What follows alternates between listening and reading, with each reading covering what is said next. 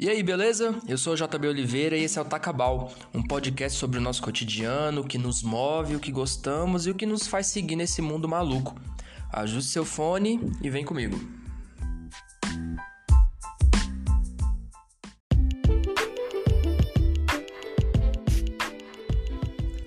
Olá, meu caro ouvinte, beleza? Nesse oitavo Tacabal, um episódio para mudar o seu mindset. Eu sou o Primo Rico e ao término desse episódio com o nosso branding, as nossas skills, você estará rico também. Brincadeira minha, eu me sinto também ridículo fazendo esse papinho de coach, sabe? Eu tô longe de ser o primo rico, não sou nenhum parente qualquer rico. Meu livro não tem um foda gigante escrito na capa, esses livros que eles vendem, e também não tem um milhão na minha conta. Queria, mas não tem. Mas eu trouxe dois amigos queridos que começaram o seu negócio do zero a gente vai falar sobre empreendedorismo na real mesmo. Eles vão falar das barreiras, as burocracias e também assim, os momentos de glória, os momentos de realização e vão contar tudinho pra gente. O papo foi maravilhoso, você vai adorar. Beijo para Aniele Rodrigues, Nick Matos, a Larissa, nossa design oficial, curtiu bastante a escolha da pauta. A gente, hoje, inclusive, ela até me lembrou, assim, interessante, a gente tava falando sobre a pauta, vai ter novidade aí, vai ter umas coisas bacanas, não vou adiantar agora.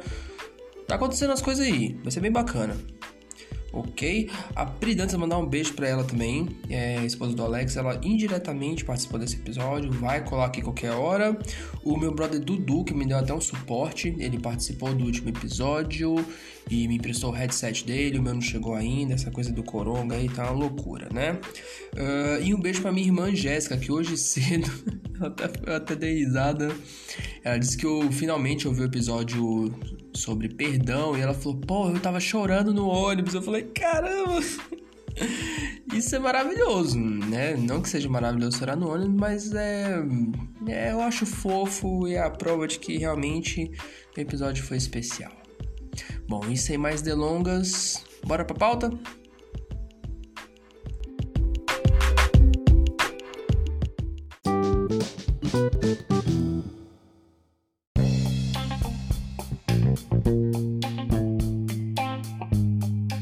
Empreendendo na Real. A ideia desse episódio é a gente trocar uma ideia né, sobre como foi tocar o seu negócio do zero, as barreiras, as tretas, as burocracias, as surpresas e alegrias que isso vem causando desde então. Tem receita de bolo, sem papo de coach, eu empreender na real mesmo, com todos os percalços existentes, os momentos bons, os momentos ruins, coisa que lugar nenhum ensina. É aquela vivência do dia a dia mesmo, que é só sentindo na pele tocar o barco, e ainda mais nesse período de coronga, né? Que deve ter sido um baita susto. Não sou empreendedor, não tenho negócio, mas eu conheço muita gente que embarcou nessa missão de CNPJ, né? e acompanho muito o corre do pessoal. Ainda mais em redes sociais, eu vejo a divulgação da galera. Com isso, eu chamei dois queridos para contar como é que foi a trajetória deles. Ela é sócia do Carne Moída, ela vai contar como é que foi essa ideia. Ela é um bar, restaurante super bacanudo. Eu tô devendo a visita, inclusive. Minha querida Keka. Eu, eu não vou conseguir te chamar de Jéssica, eu vou te chamar de Keka. Como é que você tá? Você tá é, boa? Ninguém chama mesmo de Jéssica. boa noite, tudo bem? Bacana. E meu brother também, cara que a gente tava até brincando mais cedo, né? Dizendo que ele já tem um conglomerado, né? Passou por várias empresas, ele vai contar mais ou menos como é que foi tra essa trajetória meu brother Alex Oli. Como é que você tá, meu querido? E o cara já tá potencializando o negócio aí, né? Normalmente o que a galera sempre faz. É isso aí. Microempreendedor da Real. Tamo junto. Empreendendo da Real. Bacana demais. Bom, é... Sim, é, é um momento de susto, eu imagino, né, para vocês, ter que se adaptar, mas vamos pegar da raiz da situação, né? Como é que foi o start inicial? Quando, como é que foi essa coisa de falar, nossa, eu vou ter o meu negócio, vou encarar? Como é que foi essa a ideia inicial mesmo, a semente para tudo acontecer? Cara, eu sempre tive um sonho de ter bar, assim. Eu sempre tipo, eu achava muito fera ter um bar. Primeiro a gente pensa assim, cara, eu vou ter um bar, eu vou todo dia, né? Era assim, sabe? O sonho era isso, assim. E aí eu fui trabalhando, juntando dinheiro, fazendo meus corres. E aí teve um dia que eu falei, cara, por que, que eu não posso ter um negócio meu, né? Só que ainda não tinha passado na minha cabeça que ia ter um. Falei assim, cara, eu me juntei com meu sócio, a gente, cara, vamos comprar uma franquia. Só que a gente estava tipo quase assinando a papelada de franquia quando eu falei assim, não, velho, não vou, porque eu não vou poder fazer o que eu quero, eu não vou poder fazer as minhas coisas, eu não vou poder fazer o meu sonho. Então aí eu falei, vou começar do zero, vou arriscar, vou usar meu dinheiro e vou fazer isso. Então eu decidi que era isso para vir, então eu arrisquei tudo para ter um bar, que é o carne moída, né? Legal. E franquia tem aquela coisa de você pegar um nome que já é estabelecido e dar continuidade, né? acho sim, que... sim. Você não pode mudar nada, não pode fazer nada. É, tipo, tudo certinho, assim como mandam, né? Então, não era isso. Ah, legal. É, eu, como te conheço, você é super criativa, eu imagino que seria a melhor decisão que você tomou, né? Sim, sim, com certeza. Não, bacana. Querida Alex, como é que foi para você? Cara, eu não sei te falar quando foi que eu tive um despertar. Falar igual coach, agora despertar empreendedor. Não sei, cara, não sei mesmo. Desde moleque, velho, eu sempre fazia uns escambos, saca? Com parada de videogame. É, o moleque tava vendendo, eu, eu, acho que eu fui o primeiro OLX, assim, da, da cidade. O moleque tava vendendo um videogame aqui por um valor e outro tava querendo comprar lá por outro, aí eu superfaturava a parada e vendia, mesmo assim ainda era um valor menor do que o que ele encontraria no mercado. Eu sempre fiz, fiz esse corre, saca? E aí, assim, eu nunca tive ideia de abrir um negócio específico, né? Mas eu sempre falei, não, vai chegar um momento que eu vou ter minha coisa. Até porque, desde moleque, é, essa parada financeira foi muito forte em mim, né? Eu sempre tive, tive aquele estigma do cara que controla o dinheiro, que sempre tem um dinheirinho ali, seja qual a data do mês, né? Eu segurava muito a minha grana, aquela toda, aquela coisa toda, e é, sempre teve muito a, a, ver com isso. Então, minha primeira, minha, meu primeiro contato com, assim, um negócio mesmo, de fato, foram amigos meus, e pedindo ajuda para controlar suas finanças dos seus negócios que eram primários, né? Que estavam começando, negocinhos pequenos. Como uma Lan House, por exemplo, do, um, amigo meu que me chamou para ser um parceiro dele ali e tal.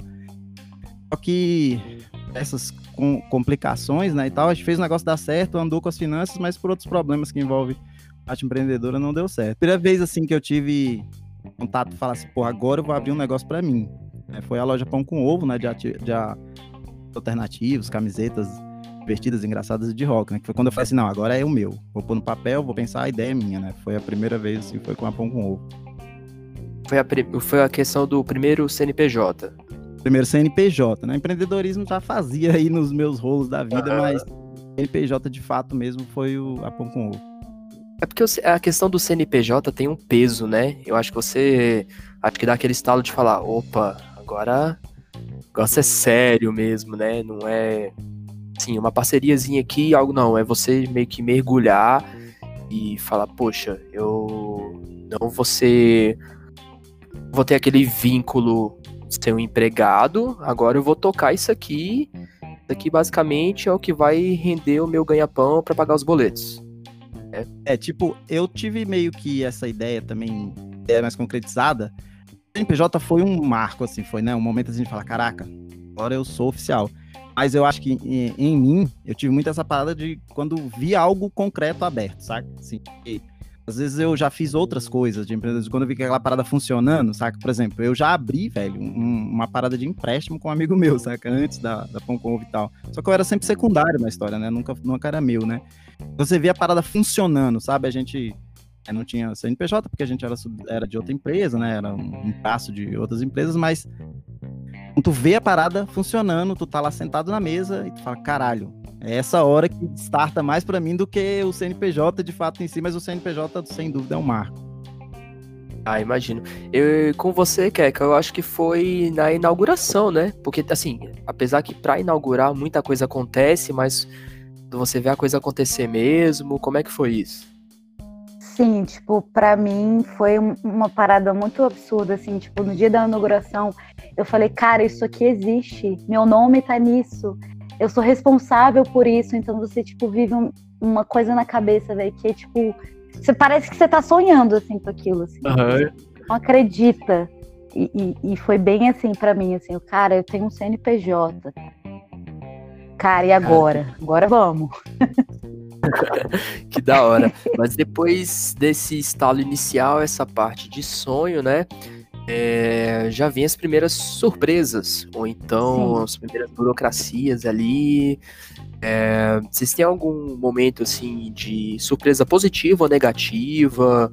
Algo que você de repente não esperava e falou: caramba, preciso desenrolar isso daqui. Como é que foi no começo, os primeiros passos, assim? Assim, eu acho que no Brasil é, são vários fatores que ajudam a desestimular alguém para abrir uma empresa, porque eu acho que os impostos são muito altos. Você, tipo assim, demora muito tempo para abrir uma empresa no Brasil. E eu acho que abrir um negócio é uma coisa assim que você já se assusta quando você vê a burocracia. Cara, eu tinha o dinheiro, eu tinha tudo, mas eu esperei acho que quase oito meses para abrir a empresa. De Nossa. tanta burocracia que tinha, sabe? É muita coisa, muita coisa para pagar. E não são, tipo, taxas pequenas, são taxas enormes. E você vai vendo seu dinheiro indo embora, porque você tá, ao mesmo tempo que você tá correndo atrás de burocracia, você tá em obra, você tá em reforma. Você vai ver seu dinheiro indo embora, indo embora. Você fala, cara, não vai sobrar nada, porque é muito difícil. Então foi muito difícil mesmo, assim, para mim. É, a surpresa de, tipo assim, cara, como é difícil empreender no Brasil. Como é complicado, como tudo assim. É, se, se dá um nó, assim, que você. É muito difícil você fazer esse nó, né? E as positivas, eu acho que, pelo, por outro lado, a gente consegue também muita ajuda de banco. Se você é, for pesquisar, é, se organizar, você consegue ajuda de banco. E isso, assim, eu, eu vi, caramba, foi uma surpresa muito positiva, porque eu via o meu dinheiro indo embora com, com com as obras, com as burocracias, e por outro lado eu consegui ajuda de banco. E, tipo, uma ajuda ah, boa que consegui, sabe? Isso para mim foi bem positivo também. Aqueles e com juros baixos também. Isso, empréstimo.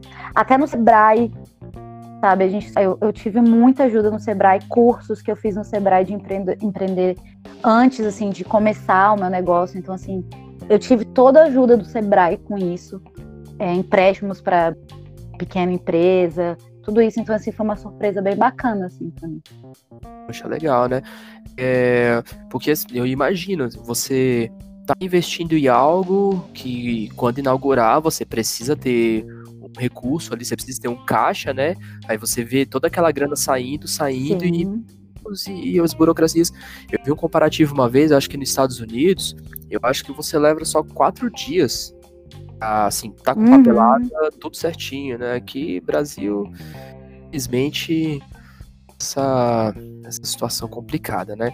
Alex, é, a que o, Brasil, o Brasil está entre os piores países do mundo para abrir um negócio. Porque é muito difícil. Segundo o Banco Mundial, assim, é, é um dos piores países para investir. Você tem que arriscar mesmo, senão. Caramba. Eu lembro uma vez, Alex, eu acho que a gente conversou sobre essa questão do Sebrae, né? Desse suporte que eles dão. Cara, é, pra mim aí, eu, é, se ela não falasse sobre o Sebrae, eu já ia falar, porque o Sebrae, cara, é a mãe do Brasil, cara, saca? É muito doido, assim, Sim. porque eu falo assim, se você vai abrir um negócio, se você não procura o Sebrae, sua chance de dar errado já é muito grande. O Sebrae, assim, antes, durante, depois, até quando você vai fechar o negócio, tudo, cara. O Sebrae, ele ajuda em todos os sentidos, saca?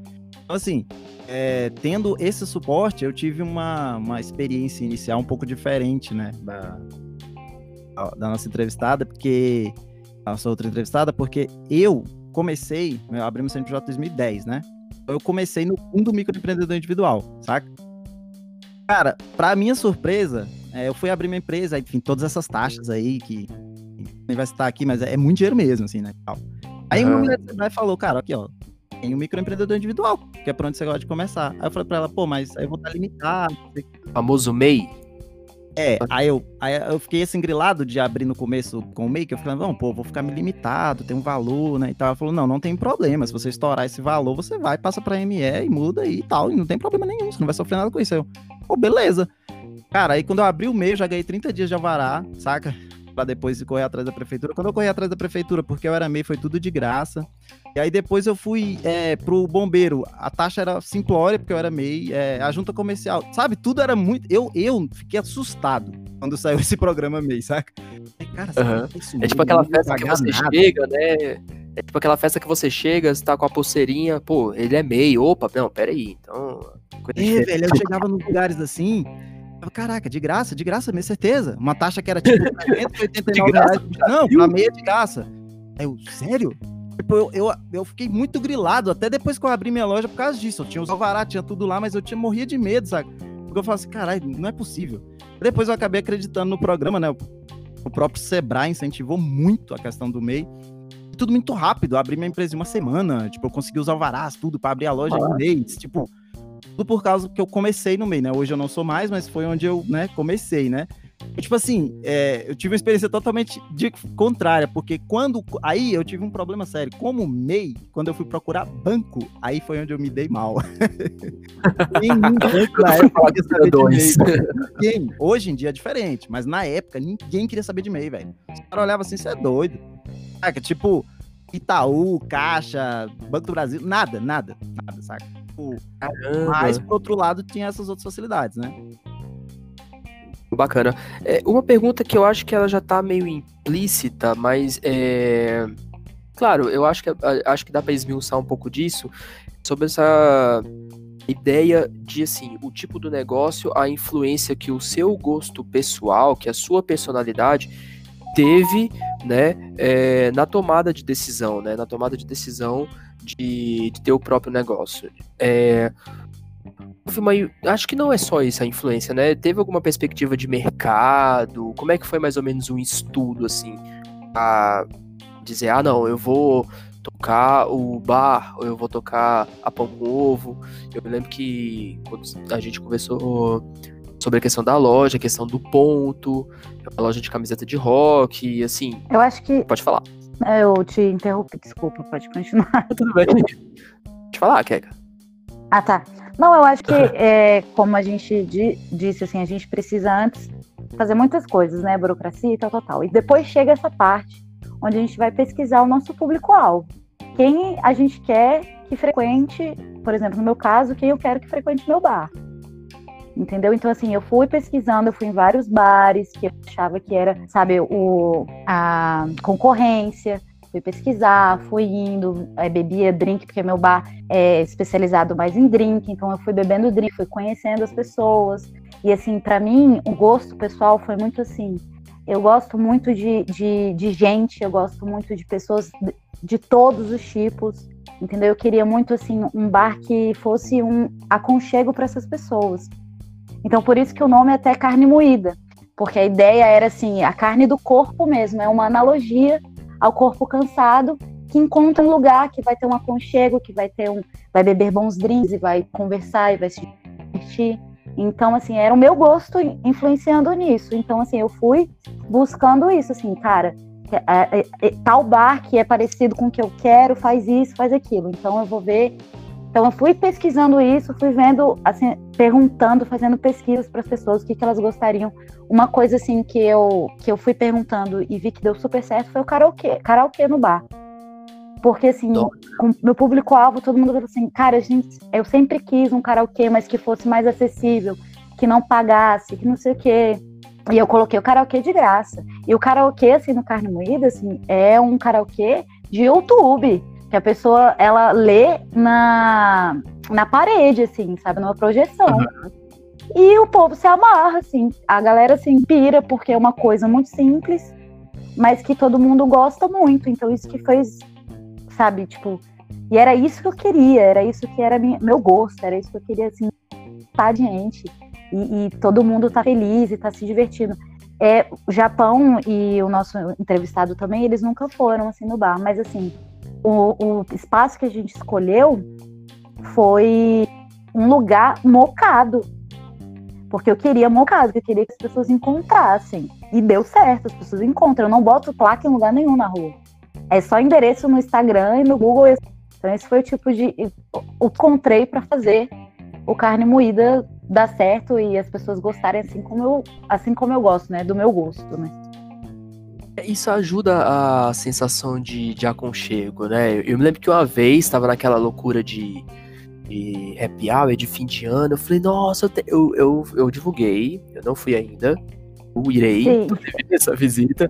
Mas eu meio que eu troquei ideia com você, o pessoal, ah, karaokê, só que por uma questão de trabalho, distância, felizmente. E tem essa questão também que você falou do happy hour, que a gente tem happy hour de drinks, porque uma coisa que eu pesquisei também é que os drinks são muito caros e eu não queria vender drink caro.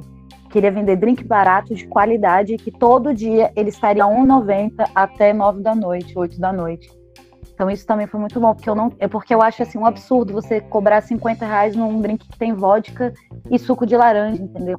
Uhum. Cara, eu quero fazer drink bom, de qualidade, que seja barato. Então isso também ajudou bastante no meu negócio, né?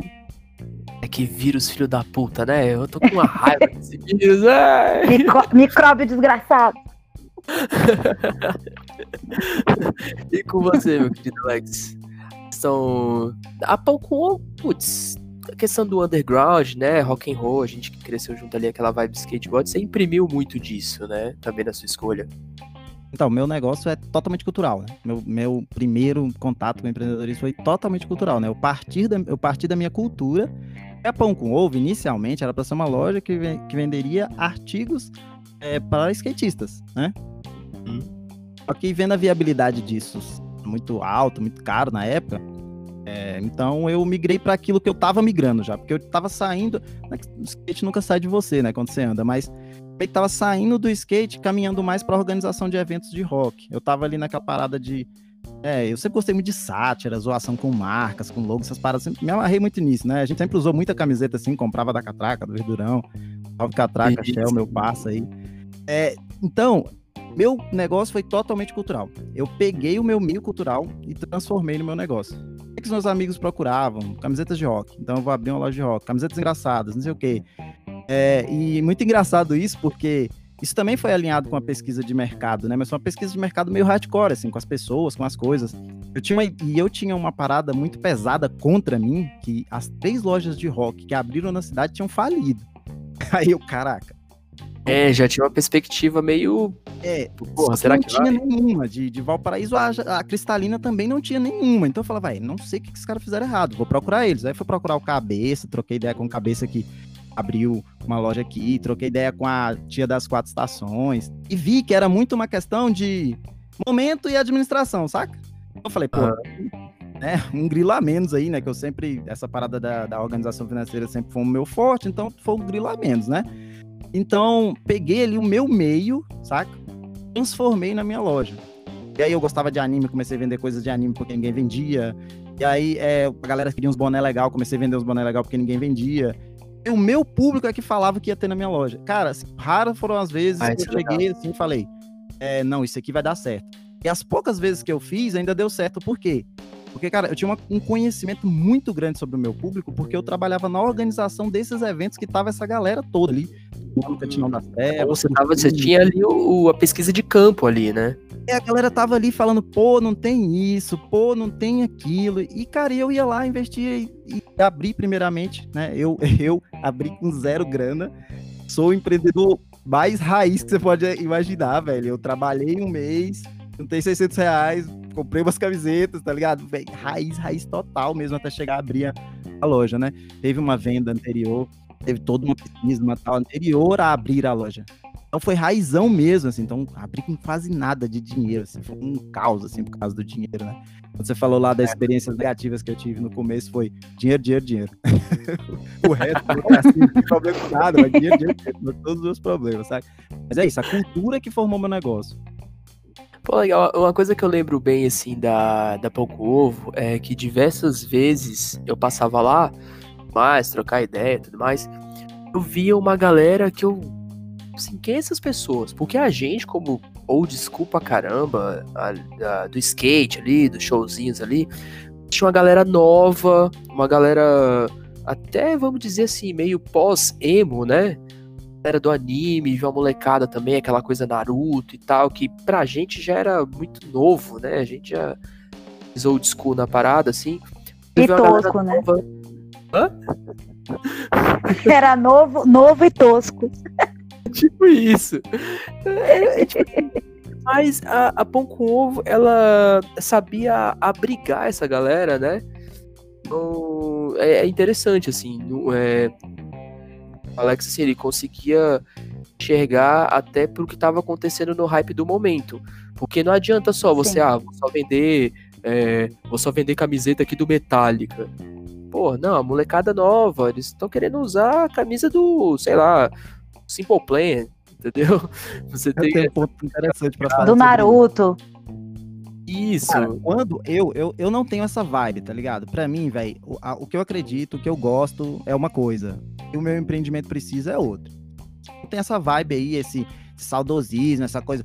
Não, eu vou vender só o rock clássico aqui. Inclusive, foi um dos motivos das falências das outras. Não, só vou vender, eu não gosto dessa porra nova aí, não. Isso aí, cada nova aí, não. Mano, quando surgiu aquela parada do rap rock com Restart, mano, eu entupi minha loja de coisa do Restart e eu vendi pra caralho, sacou? E eu não tava nem aí, velho, sobre o que ia falar da minha loja. Tinha Metallica, Black Sabbath lá, caralho de asa, e tinha lá a porra do Restart, velho.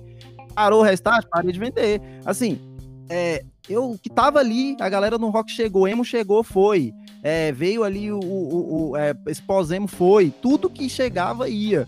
Inclusive, chegou um negócio muito engraçado no momento da minha loja, assim, onde é, eu comecei a pegar todas as culturas alternativas, velho. É muito louco, porque vende os boné a barreta, saca? Pra galera skatista, do hip hop e do rap. Sabe quem começou a comprar meus boné igual um louco? A galera do funk, velho. Por causa da parada da ostentação. Coisa que eu nem previ, nem imaginei, tá ligado? Eu vendia muito boné assim por dia, sabe? Muito funkeiro comprando boné, sabe? E aí chegava os funkeiros, compravam umas blusas também, sabe? Muito doido, uma parada assim que você nem imagina. Você não pode falar não pra esse público. Pô, tu é empreendedor, tu não, saca? Hoje em dia ela fica onde? A pão com ovo. Hoje em dia ela não existe mais como loja física, né? Eu, Ah, eu sim. Um viés aí no meio do caminho, né? Umas paradas aí, em que hoje eu tenho uma fábrica de camisetas, né? E essa É fábrica acabou lugar que- loja, e hoje a loja continua virtual. Sim, é porque no lugar que eu falei mais cedo que eu lembro de onde era, é, eu lembro que foi assim, um, foi um lugar bem interessante você ter colocado, porque era um, num supermercado, então todo mundo passava por ali, todo mundo queria comprar, então isso foi um- uma estratégia muito boa também. Pois é. Esses foram os dois pontos, assim, cara. Eu não tinha dinheiro. É. Então eu tinha que arrumar um lugar bom, independente dele ser caro. Sim. Eu tinha que arrumar um nome chamativo, porque eu não tinha dinheiro pra fazer marketing. Então eu falei, vim aí pão com ovo. Eu colei essa porra na cidade inteira. O nego ficava doido querendo saber que merda era essa, velho. A inauguração foi muito legal. Se levar em consideração aqui, a gente acabou meio que combinando assim, sem querer. Que Pão com ovo e carne moída. carne Oi, moída, tá olha aí, ó. Olha que maravilha. Muito bom. Isso é o empreendedorismo mais humilde raiz que existe, gente. Olha que Sim. maravilha. Mas aí, beleza. É, eu fico imaginando você ter um negócio que no começo, assim, você tem um bar, você vai ali curtir, tal, tal, tal. Tem aquelas burocraciazinhas, assim, a questão do dia a dia. E só a questão das tarefas, né? Porque assim, é, se você vai tocar o local, aí eu não sei se como é que são a questão das parcerias e tudo mais, mas tem a questão da, é, da produção, a contabilidade, divulgação, o RH, se você for tratar alguém, como é que vocês lidam com essas multitarefas? Como é que funciona esse esquema? Nossa, tipo, no começo, assim, eu queria fazer tudo. Eu não queria pagar ninguém pra fazer nada. Eu vou fazer tudo, eu vou cuidar. Eu, a único, o único auxílio que eu tinha era o meu contador, que inclusive o Rafeiras foi meu contador. E, e aí ele, cara, era o único auxílio que eu tinha. Eu não tinha mais auxílio, nada. Eu queria fazer tudo. Eu e meu sócio, claro. Fazendo tudo sozinhos, assim, tudo sozinho. E aí eu comecei Caramba. a ver que eu, a gente não dava conta. Porque era produção, divulgação de internet. Você está ali na internet o tempo todo. RH, gerência, caixa, administração, contato com o público. Eu, por exemplo, quando eu ia trabalhar, fora que eu já trabalhava durante o dia, mas à noite, quando eu ia pro bar, eu era garçonete, eu era gerente, eu era caixa, eu era, tipo, meus sócios também eram. Então, assim, era uma coisa assim, cara. Era Exaustiva, foda, né? Exaustivo. E aí eu comecei, cara, eu vou ter que contratar alguém. E aí eu contratei uma pessoa, só que, tipo assim, essa pessoa, eu comecei a ver que ela era muito devagar, e eu, cara, não, não é assim, né? Eu... Aí eu demiti, aí tive que pagar direito, e foi um, um saco. E aí quando eu tive ideia, cara, eu vou contratar frila, entendeu? Se eu não gosto, eu não chamo mais. Eu não vou ficar pagando, né, pra, pra pessoa. Ah. Então, assim, Aí eu comecei a ter frila, então tipo, todo dia tinha um frila diferente para me ajudar. Se eu não gostei, eu não chamava. Se eu gostei, eu sempre chamava. Então foi aí que eu consegui me organizar, sabe? Conseguir, tipo assim, sentar, não ficar pensando tanto numa coisa que eu não preciso mais. Aí eu consegui, dando certo, o, o Carne Moída foi dando certo, então eu consegui contratar uma pessoa para ficar só na internet, Instagram, Google, negócio, Facebook. Então, assim, essa pessoa ficou só com isso. Então, assim, eu fui conseguindo mais tranquilamente gerir o meu negócio, mas sem muita coisa em cima de mim e do meu sócio, porque a gente ficava assim, pra morrer, assim, sabe? Muita, era muita coisa pra gente. Então, é, assim, eu consegui. Você quer abraçar muitas coisas, né? Muitas tarefas, você acaba falhando em alguma aqui outra ali, né? Não dá pra fazer tudo. Sim, né? você acaba se perdendo, você não consegue, sabe? Meu estoque, assim, tinha, tinha dia que meu estoque tava uma bagunça e eu não conseguia, porque eu tinha outras coisas para fazer. Eu não conseguia focar numa coisa. Assim, quanto mais você. Ah, beleza, você pode ser até capaz. Mas você também não é capaz de fazer tudo sozinho, ou só duas pessoas fazendo, controlando um mar inteiro. Então, assim, foi assim, é. para mim foi uma, um aprendizado, né? Tipo, calma. Você tem que ter auxílio. Você tem que botar a mão no bolso e pagar alguém, porque vai ter que. Isso vai ter que acontecer em algum momento, né? Até porque bar tem uma questão de timing, né? Tipo, Sim. o cliente senta ali no bar, por mais que seja um ambiente legal, descontraído, você pede uma cerveja, você quer que ela chegue rapidinho, gelada, um drink, né? Exatamente. né? É, tipo, o cliente ali é. Sim, você tem que fazer aquele agrado ali na hora, né? Não é só é, uma loja que você entra, compra, sai. Então, bar tem essa questão Não. de quando tá aberto, você tem que estar tá ali. E tem uma questão também, se alguém fala mal no, na internet, já era, assim. Vai ficar ah. lá para sempre. Então você tem que tomar cuidado e tipo, tem que fazer realmente ter pessoas para te auxiliar e fazer tudo certinho, porque senão você se perde em tudo, assim. Caramba. Alex, como é que foi com você enquanto a loja física? É, acho que até, na, até nesse momento também, depois que a loja é. não passou a ser mais física, né? Passou só a ser a loja online, tem questão de estoque e tudo mais, pedidos, né? Como é que você administra essa coisa? Deixa eu só dar um adendo sobre essa questão da loja. Da... Hoje eu tenho a Sparks, que é uma pequena fábrica de camisetas, né? Foi assim, a loja, era lá, a loja Pão com Ovo e tal, tudo bem, né? Sete anos ali no Comp, a loja me rendeu coisas incríveis, viagens, meu carro, pô, eu não tenho nada que reclamar financeiramente da Pão com Ovo. Realmente um ponto muito bom. Chegou um momento que eu comecei a querer produzir minhas próprias coisas, próprias camisetas, por exemplo. Então, comecei a procurar na cidade ou na região ou próximo isso foi um problema, um problemão, assim, eu não achei um prestador de serviço. Olha que eu testei uns 10, assim, que conseguisse me entregar algo com qualidade com um preço, assim, que fosse pelo menos justo, saca? Uhum. Aí eu falei, caraca, velho, vou ter que abrir a fábrica da loja. Eu vou ter que abrir uma serigrafiazinha lá em casa para eu começar a pintar. Eu compro as camisetas lisas e pinto e tal. No que eu comecei a abrir isso, eu comecei a contar para alguns amigos meus, saca? Ah, pô, tô abrindo aqui, eu tô, agora eu tô fazendo as próprias camisetas, sei o que, não sei o que. Cara, aí a parada mudou, assim, começou a aparecer os pedidos, sacou? Nem era essa a ideia, a ideia era só construir só, era só ter uma fábrica para produzir para loja, assim, uma fábrica caseira ali e tal, né, para produzir para loja. Aí, mano, a Sparks surgiu, né? As começou a surgir uns pedidos grandes e tal, aí começou a vir uns fornecedor maior, nota fiscal, não sei o quê. Não, a Sparks tem que aparecer agora como empresa. E ela apareceu. E no que apareceu, a Sparks começou a ficar muito maior do que a loja Pão com Ovo. E aí, é que entra essa parte que foi a sua pergunta. Você tem que fazer tudo né, no começo, né?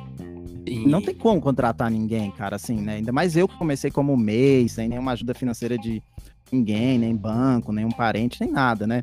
Nem tinha um dinheiro fundo de reserva, nem nada. Bom, mas com a Pão com Ovo, ela já me deu esse caixa e tal e tal. Então, é, não dava para fazer tudo no começo, mas no final da Pão com Ovo as coisas já estavam meio que se encaminhando e tal.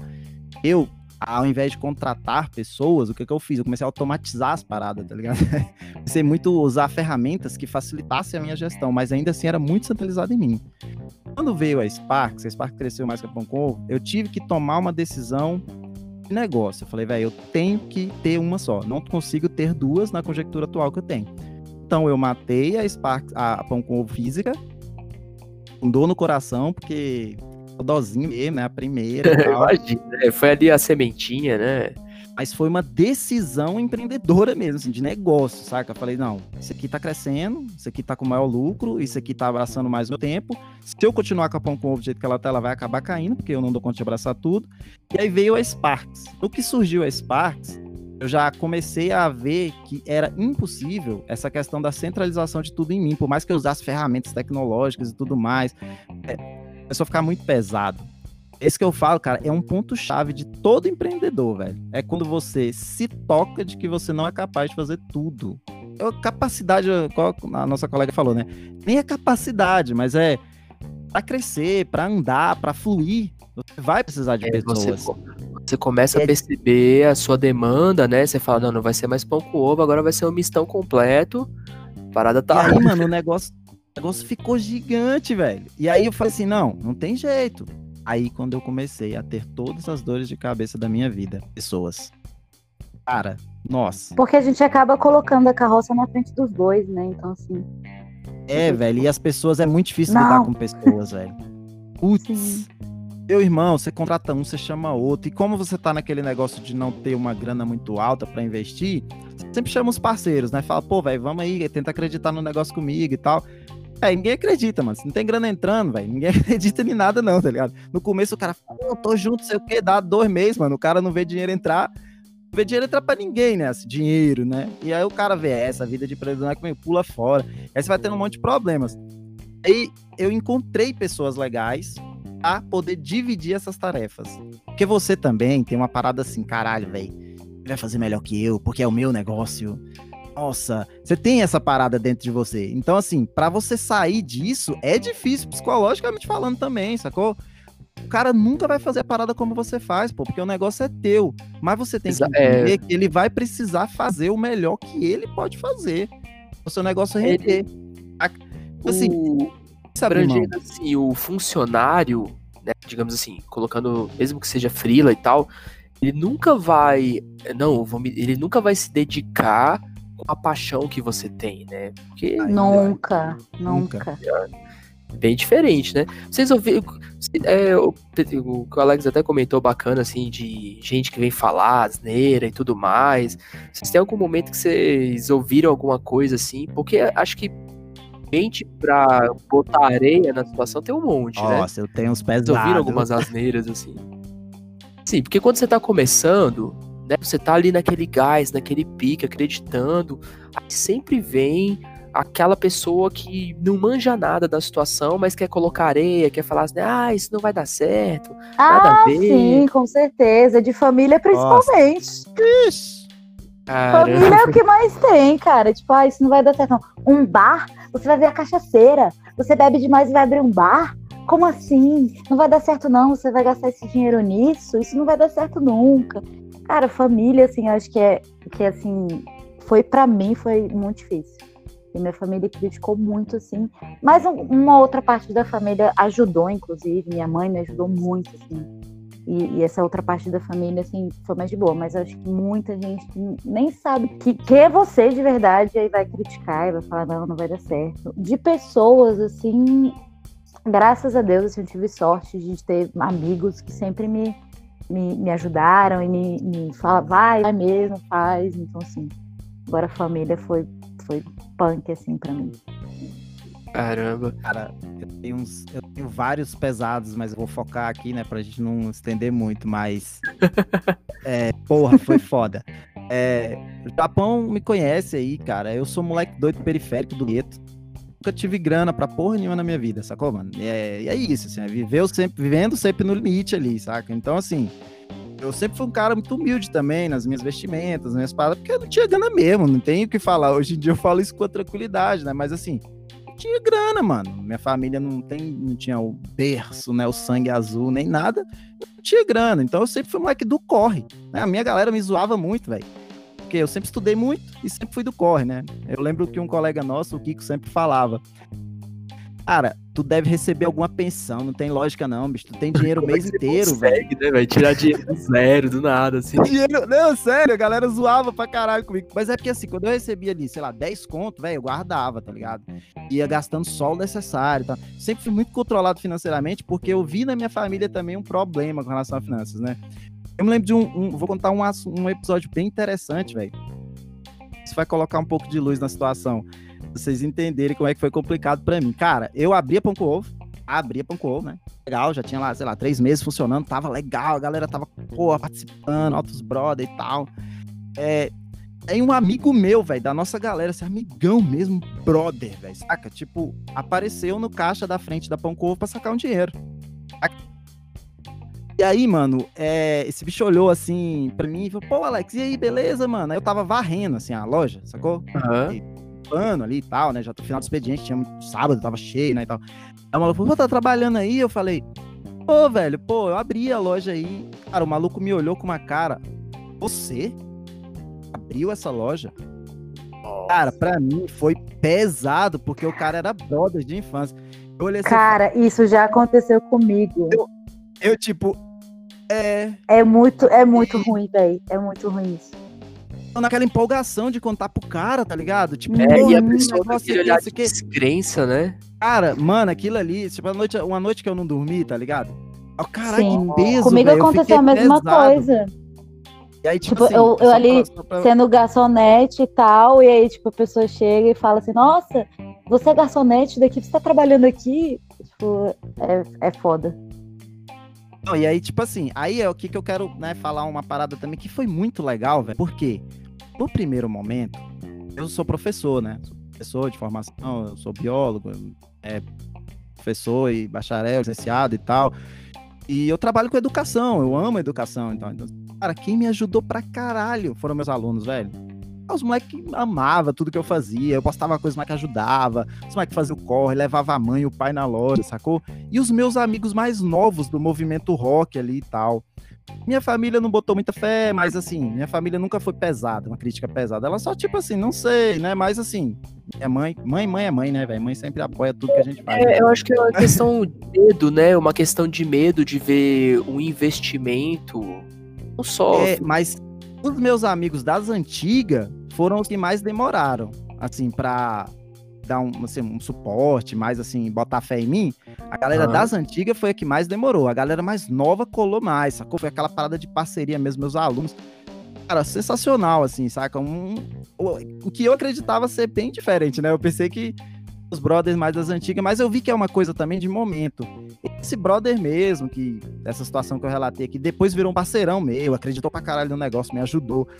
Que é, é muito assim, né, velho? A, a galera tem um, um pouco também. Eu li um artigo de um psicólogo um dia desse que ele tava.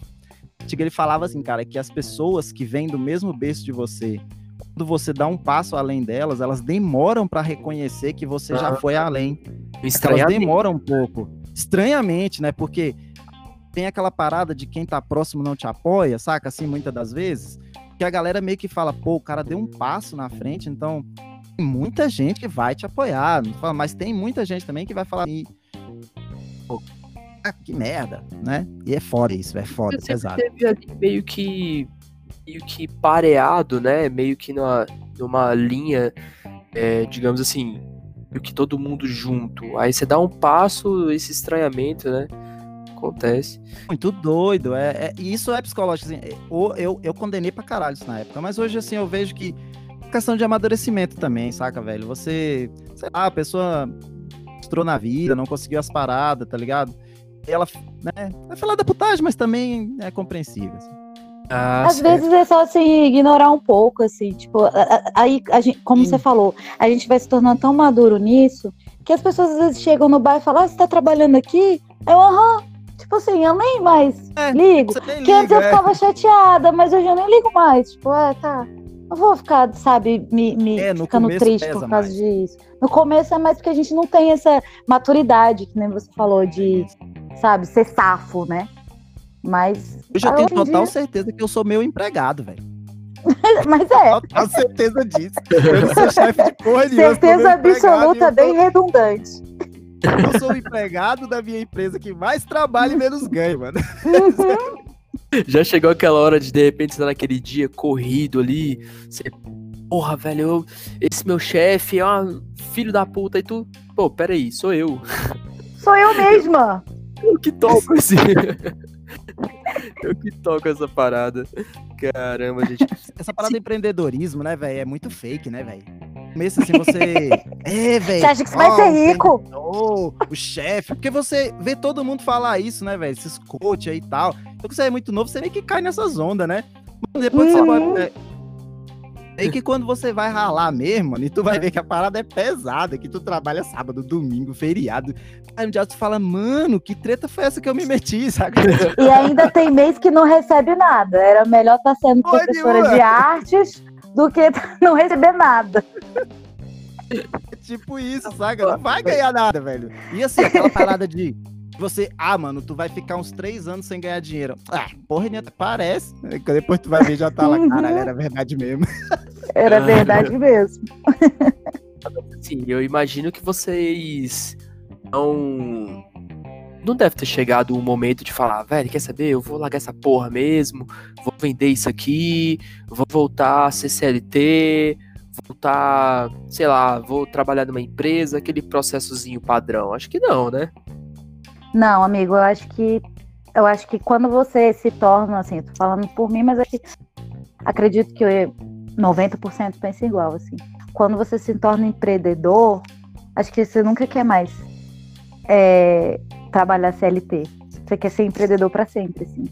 Por mais que seja difícil, é uma, um- uma coisa muito boa também. Você aprende muito e você se descobre ali. Eu quero isso, porque eu, eu nasci para isso, eu nasci para ser líder, eu não, não nasci para ser mandada. Então isso também é bom, assim. Eu, eu nunca me arrependi, acho que nunca vou me arrepender desse caminho, né? Tem essa relação, né? O meu lucro depende do meu esforço. Isso, exatamente. Se eu não me dedicar, eu não vou ter. Então eu preciso. é, aí vem assim, eu trabalho por mim, então eu tenho que fazer por mim. Porque o meu negócio sou eu, então eu tenho que me dedicar, eu tenho que me esforçar, né? Tá bacana. E assim, a gente falou dos momentos Zé Povinho, né? Gente que vem buzinar, ai, pipipi, pipipi. Mas vocês têm aqueles momentos, né? Eu imagino, aquele momento que você fala assim, porra, hoje. Aquele momento que você desceu a porta assim e falou, hoje foi foda. Hoje vai ser um dia. Foi um dia que eu me orgulhei. Os momentos de maior alegria. Algum assim que vocês guardam com carinho. Cara, eu já falei no começo é, que foi o dia da inauguração, que realmente eu fiquei assim, extasiada, assim, eu fiquei muito feliz, muito feliz. Eu chorava, eu ficava emocionadíssima das pessoas ali bebendo, comendo, foi muito bonito. E um Deve segundo ponto, e o segundo ponto, assim, é, no começo, ninguém ia no bar, ninguém conhecia, né? Então, assim, eu lembro que ficava eu, os sócios ali sentados, não sei o quê. E aí a gente ficava esperando as pessoas chegarem, as pessoas nunca chegavam. Isso era muito triste, mas assim, no dia que a gente começou a lotar, no primeiro final de semana que a gente teve uma reserva, que foi assim uma sorte absurda, que foi assim uma reserva de 30 pessoas. E aí muita Caramba. gente nos muita gente nos outros campos assim olhando o que está acontecendo, o que está acontecendo, eu falei, agora vai. E foi, foi, assim, foi uma alegria maravilhosa, porque foi por causa desse dia a gente se tornou mesmo assim conhecido e tudo. Então assim, para mim foi uma alegria assim, uma, uma alegria imensurável, assim, foi muito bom. Porque até no início você tem um círculo de amigos ali, né? E tudo mais. Uhum. É, leva tempo pro nome começar a ser conhecido. É boca a mais boca, né? É, ainda mais bar, que bar tem aquela coisa, tipo assim, eu acho muito bacana de você chegar naquele bar que você já tem uma sensação de, nossa, eu estou no meu lugar, assim, sabe? Uma sensação de aconchego. Leva um tempo pra ter isso, né? Sim. E você, Alex, qual foi aquele dia que você falou assim, porra, hoje eu vou deitar na cama, I'm a bad motherfucker. Cara, foi quando eu comprei tudo pra ir pro Rock in Rio, o dinheiro da loja, assim, por conta de um ex muito bom. Eu abri em janeiro, velho. Uma estratégia, assim, ruim pra uma loja de comércio de porta, né? Ele é uma bosta, velho. Pra porta é uma. Pra comércio é uma bosta. Já comprou, já gastou dinheiro tudo que tinha no Natal. Exatamente. Por um lado, velho, eu era, tinha essa questão financeira muito sólida. Muito bom, porque eu fui aprendendo no decorrer do ano a lidar com cada época, sacou? E então, velho, eu tive, assim, alguns uns dias muito bons, não sei o que, não sei o que, mano, mas quando deu o primeiro Natal, velho. Mano, dois dias antes do Natal, velho. A loja lotada. Aquela loja pequena, era um quadradinho, entupida de gente, nego pegando camiseta aqui, puxando ali. E, e eu, assim, doido, liguei pra um brother meu, mano, vem pra cá me ajudar, velho. Não tá tendo como. Eu, a, a Priscila e a menina não estamos dando conta. Vem pra cá e vem mais um brother. Todo mundo ajudando, se ajudando. Chegou o fim do dia, Vlá! Eu olhei pro caixa assim, eu falei, puta merda. Beijo? Priscila. Foi sempre minha parceira, firme. A mãe daquele que é meu filho. Ai, que fofo. Então, então mano, o que que rola? É, e aí, cara, cara, aquele dia foi assim, né? Pá, o ápice. Eu já tinha tido os outros bons momentos e momentos que me indicaria que, dá, que ia dar certo, saca a parada. Mas eu acho que aquele momento ali, terminou aquele Natal, eu fui lá, paguei tudo pra ir pro Rock in Rio à vista, assim, cara, com dinheiro da loja. Diferente da, da, da nossa entrevistada aí, a- eu sempre fui professor e não deixei de ser professor em nenhum momento. O que, que eu fiz foi reduzir minha carga como professor para cuidar do negócio, mas eu sempre tive três turnos, né? Então, assim, minha vida sempre foi muito workaholic doido da vida, né? Eu trabalhava durante o dia na loja e dava aula à noite, sempre foi isso. Inclusive, o dinheiro inicial para montar a loja foi com os meus salários de professor. E até hoje eu sou professor e continuo sendo professor, trabalhando 20 horas à noite. Eu não, não pretendo parar, porque eu gosto muito também da área da educação. Mas o empreendedorismo véio, tem muito essa parada que, não sei se a nossa companheira concorda, mas é a adrenalina, velho. Adrenalina de quando dá merda e adrenalina de quando dá tudo certo. Sim. Adrenalina de você Isso é resolver problemas. demais. Cara, quando você tá com um BO escroto ali, você tá doido e tal, aí vem uma parada que tu vai e resolve. Cara, é tipo. E, e pede reação imediata, Porra. né? é, Sim, tá cara, adrenalina- Você abre aquela cerveja. tss, Eu sei ela que dei bar, né? Mas é aquela parte que você chega em casa e abre aquela cerveja e dá aquele sorriso e fala: caralho, eu dei conta. Cara, esse momento assim, mais gostoso é quando, tipo assim, a Ambev atrasa pedido e você abriu o bar e não chega a cerveja, não chega a cerveja. E tem gente querendo beber e não chega. Aí ela chega, cara, velho. Nossa, você fica louco, É, assim, velho. meu Deus. Camiseta. Ficar assim. "É!" Pô, Receita Federal bloqueando meus pedidos que eu fazia de outro estado, velho. Cara, a parada era pra chegar na segunda, meu estoque tava baixo, velho. E aí ia demorar mais 15 dias e eu sem nada pra vender na loja. Caralho, aquele BO escroto, fazer um corte aqui, fazer um corte ali. Aí conseguia. Cara, eu já saí pra Minas Gerais pra buscar blusa, velho. Eu tava presa lá, Caraca. velho. quê. Peguei meu carro, fui pra Minas, peguei os pacotão de camiseta metido dentro do carro. Desci, velho. Porque assim, é muito doido, mas aí chegou, resolveu no outro dia, eu comprando e tal. Saca? Muito doido isso, velho. Adrenalina Cara, da porra, velho. É, a gente tá num momento muito particular, né? Da história recente da humanidade, essa porra desse vírus. Isso certamente, Toda história, velho. né? Isso certamente afetou os negócios de vocês, né? Tava até falando com a Keka mais cedo, ela teve que fechar, né? E Sim. como é que tá essa loucura, gente? Como é que. Porque, assim, foram pegos de surpresa, né? E é uma Sim. situação que pede uma reação imediata, né? Como é que foi isso?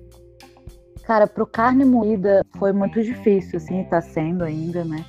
A gente teve que fechar e a gente fechou com muitas, algumas dívidas, sabe? Que a gente não conseguiu fazer, fazer receita e tudo, então muitas dívidas pendentes. E aí a gente pensou assim, cara, não vai ser viável é, abrir para delivery com esse, assim, com drink, não sei se vai dar certo, não vai e ficou naquela, vamos ou não vamos, vamos ou não vamos. A gente, a gente acabou meio que freando, e, ah, não vamos então, vamos. Aí o que, que aconteceu? Coincidiu que a gente teve que devolver a loja que a gente alugou. Então a gente pegou, começou a ficar desmotivado, né? Poxa, já vamos ter que fechar por causa da pandemia. Vamos ter que devolver a loja. Desmotivou total. E aí a gente começou a fazer os nossos bicos, freela, juntando dinheiro, a gente tá fazendo isso para pagar nossas contas. E aí a ideia, assim, é deixar a pandemia passar mesmo. A gente trouxe tudo para as nossas casas, guardamos tudo, estoque que tinha lá ainda, cadeira, mas tá tudo entulhado dentro de casa. Porque quando gente- tudo acabar, a gente volta com um novo carne moída, um carne moída assim, com mais maturidade, com coisas que a gente aprendeu. Eu acho que essa pandemia trouxe muito aprendizado também, a gente pensar com mais, é, com mais calma, ser mais, mais focado. Assim, a gente era muito, eu era muito assim, de vamos logo, agora. Não é isso, assim. Isso eu acho que a né? gente- de- É. a gente leva para nossa vida também isso, né? Acho que essa, a pandemia também fez a gente repensar nisso para nossa vida. A gente não tem que fazer as coisas com pressa, correndo. Então, assim, cara, se a gente teve que devolver se a gente teve que passar por isso, é porque coisas boas virão na frente. A gente não pode desistir. Aí agora eu estou organizando tudo de novo, organizando. Inclusive, paguei o imposto de renda esses dias aí. e assim, organizo, organizando tudo. Pra, cara, abrir um novo carne moída. Que a gente não vai fechar de vez, a gente tem várias surpresas, vai ter várias outras coisas.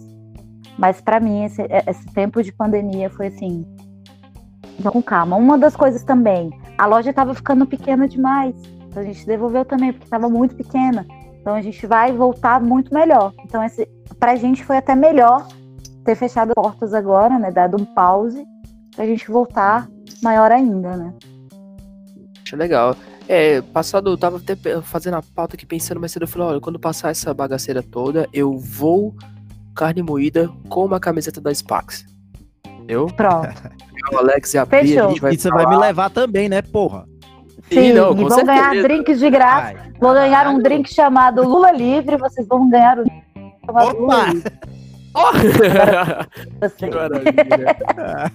e assim, eu, e é muito interessante isso que você falou, porque é um momento chato, é um momento que ninguém esperava, mas vocês, pô, não, peraí, vamos sentar aqui, vamos adequar, né? Vamos pensar onde a gente Exatamente. pode Exatamente. É interessante, é uma perspectiva bacana. E é a crise que a gente consegue focar também. Né? Muitos negócios também deram certos na crise também. Então, assim, não, não estamos abertos, mas estamos fazendo outras coisas para quando abrir, dar certo, né? E voltar com força total.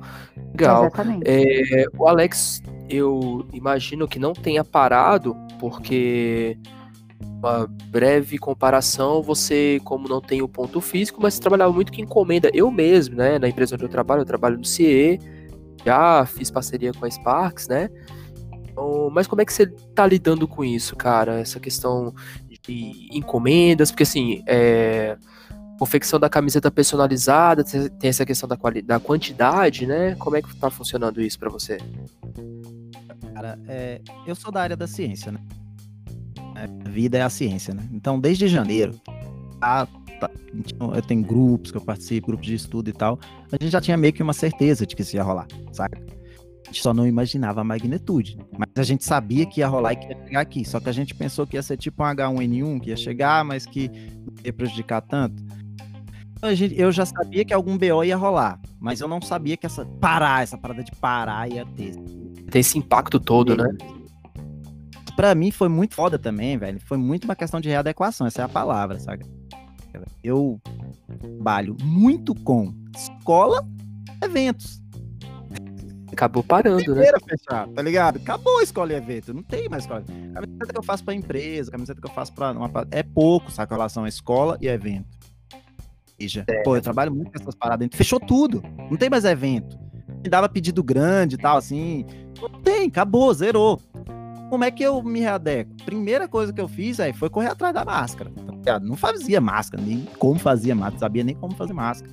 Eu corri atrás da máscara, falei, caraca, eu tava doido atrás de máscara, comecei a produzir, me reinventei o negócio aqui, conversei com a minha costureira, falei, mano, e aí, como é que faz isso? Sei lá, pega o molde, corta, eu sou metida modelista, eu não sou modelista, mas é eu que faço os moldes, aí ela vai lá, testa, costura, dá errado, testa, faz, a gente corta um pouquinho, mexe.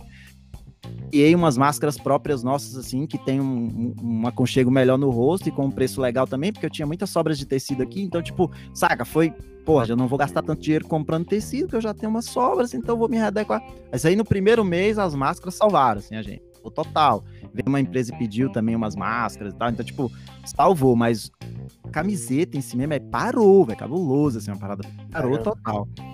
E máscara, então, assim, máscara foi um boom, né, que uma galera... Olha, hoje né? tá mais frio, né, mas no começo foi, assim, a parada de obrigatoriedade, então, cara, todo mundo tinha que ter pelo menos cinco. Tinha erro. Tipo, foi uma parada que me salvou o primeiro e até um pouco do segundo mês, saca? Mas aí depois, vai, claro, a parada vai ficando difícil falando aqui nesse episódio, eu foco muito nessa questão financeira, porque o teu controle financeiro é muito importante por isso. Quando bateu esse momento, eu tinha um certo caixa. Acho assim para falar, pô, três meses tá suave. A gente já tá indo pro quarto e quinto. Mas aí aconteceu uma outra coisa também. As vendas virtuais melhoraram, sacou? A galera ficou É. mais em casa, começou a comprar mais. Então as marcas de camiseta começaram a me procurar mais também pra fazer pra vender.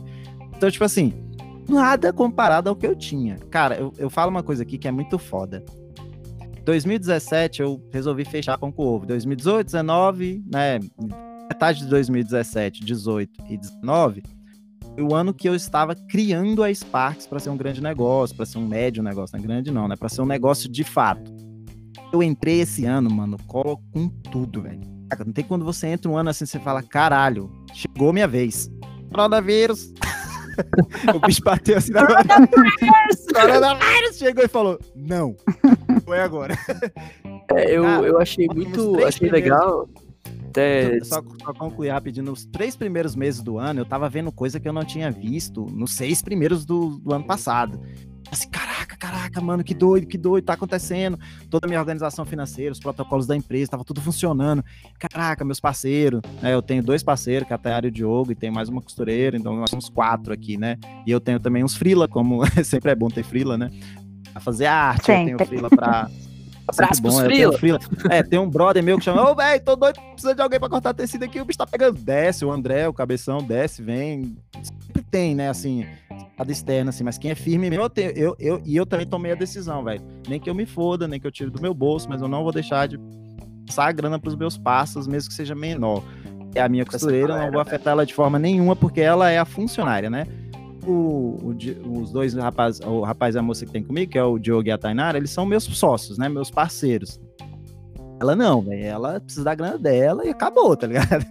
Então, assim, é isso, saca? Readequar, correr, tirar e a pandemia veio pra parar. Então, assim, não sei o que vai ser amanhã, tá ligado? E, e até fazendo adendo do que você falou, que eu também, antes de, de acontecer a pandemia, o bar tava bombando, assim, sabe? Eu nunca vi, tipo assim, e foi muito rápido, sabe? Assim, eu tenho o bar há dois anos. E assim, menos de dois anos já tava, tipo, menos de seis meses a gente já tava começando, mas agora esses últimos de, de novembro para março, tava lotado, a gente tinha reserva todo dia, reserva de muita gente, muitas reservas e parou. Não foi assim, não foi indo assim, devagarzinho e. Não, parou tudo de vez. Então isso deu um baque, assim, violento. É, Tive complicado. uma sorte de, como eu tava trabalhando com a máscara, eu acabei entrando nos serviços essenciais. Aí eu praticamente que eu fiquei parado mesmo, foram tipo duas semanas, assim, sabe? Aí depois, por conta da máscara e tal, mas tudo com porta fechada, sem cliente vir aqui nem nada. Sim. nós três trabalhando, sabe? Assim, as máscaras meio que me deram alguns, algumas brechas jurídicas também, até pra poder atuar, sabe? Foi um momento de, de rebolar, né, cara? Pra... É, velho. É. Tal. Bacana. Agora vamos ao nosso momento coach. É, O que vocês têm, assim, mais ou menos como. Assim, não, até falando sério, eu gosto de brincar com essa coisa de coach, o mindset e tal. O que, que vocês acham, assim, de lição, de recomendação? A Keka colocou muito bem essa questão de você parar, analisar, identificar onde você precisa atuar, mas é, o que, vocês deixam como recomendação e uma, e uma expressão coach que vocês detestam? Que poderia ser, mais ou menos. Cara, assim, o que, que eu tenho pra falar pra quem quer abrir um negócio, no caso? Isso. O que, que você. Assim, se a pessoa vai falar assim, quer que eu vou abrir um negócio amanhã, qual é a sua recomendação? Chave. Tá, Não abre amanhã. não abre amanhã. Ô, querido, tem um vírus aí. eu tô sabendo, porra. De- de- de- espera mais um pouquinho. É porque você também não vai abrir amanhã, né? Daqui uns seis meses, quem sabe você consegue. Mas eu acho assim, se você tem dinheiro, você quer investir, vai, sabe? Dá as caras, cria, mas tem que organizar, tem que colocar tudo no papel, nos mínimos detalhes. Tem muita coisa que eu não coloquei no papel, que eu acabei sentindo, sentindo no bolso, sentindo assim tudo assim com uso e, e afetou carne moída, me afetou. Então você tem que ter certeza do que você quer e ter tudo engatilhado. Não pode deixar nada fora do papel. Coisas que você tem que organizar, você tem que ter jogo de cintura, você tem que ter responsabilidade. Isso aprende muito, a ter muita responsabilidade. É, é, maturidade, mas tem que correr atrás, tem que meter as caras, tem que se esforçar, se dedicar, ter sapiência, paciência e determinação. Isso aí é uma frase palha de coach, mas eu, usei- eu usei aqui, né? Tem que ter determinação. Pa- Parabéns pelo uso da palavra sapiência, uma palavra muito bem empregada. Tem que ter sapiência. Alex, meu querido. Mas uma frase de coach que eu não gosto é foco. É como é que é? Foco, força e fé. Você Isso fé. aí é, é, essa é palha demais. Treino, né? Academia. É, viu? Alex, meu querido. E você? Então, mano, vai, é, o que eu tenho a falar é o seguinte, eu sou professor, né? É estudar. O que eu vejo de gente querendo abrir negócio sem entender porra nenhuma do negócio é assustador. Um exemplo rápido aqui, uma mulher chegou pra mim, é, Alex, é, um colega passou seu contato, você mexe com essa parada aí já há um tempo, eu tô querendo abrir uma empresa de sublimação de camiseta, eu vou vender minha casa, vai me dar 60 mil, vou comprar todo o equipamento. Eu, não! Meu Deus! Vou vender Mas já.